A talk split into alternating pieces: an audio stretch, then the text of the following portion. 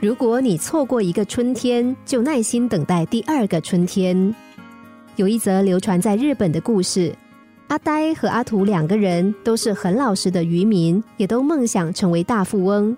有一天，阿呆做了一个梦，梦里有人告诉他，对岸的岛上有座寺庙，寺里有四十九颗珠锦，其中开红花的一株下埋着一坛黄金。于是阿呆就满心欢喜的开船去了对岸的小岛。岛上果然有座寺，也确实有四十九颗珠锦。不过此时已经是秋天，阿呆便住了下来，等待着明年春暖花开的那一天。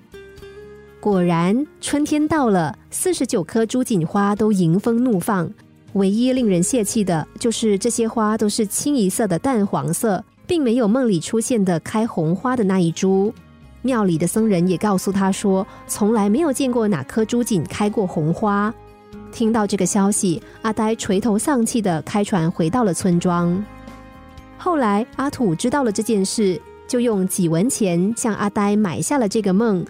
阿土也去到了那个小岛，找到了那座寺，住下来等候花开。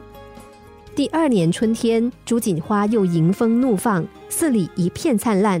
这个时候，奇迹发生了，果然有一颗朱锦开出美丽绝伦的红花。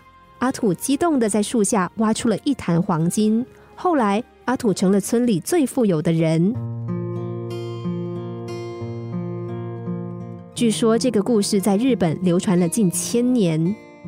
我们为阿呆感到遗憾，他和成为富翁的梦想只隔一个冬天。他忘了把梦带入第二个春天，而那个足以让他一世激动的红花，就在第二个春天盛开了。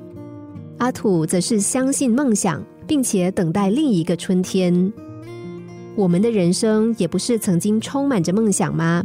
但是却在等待的过程中过早的放弃了。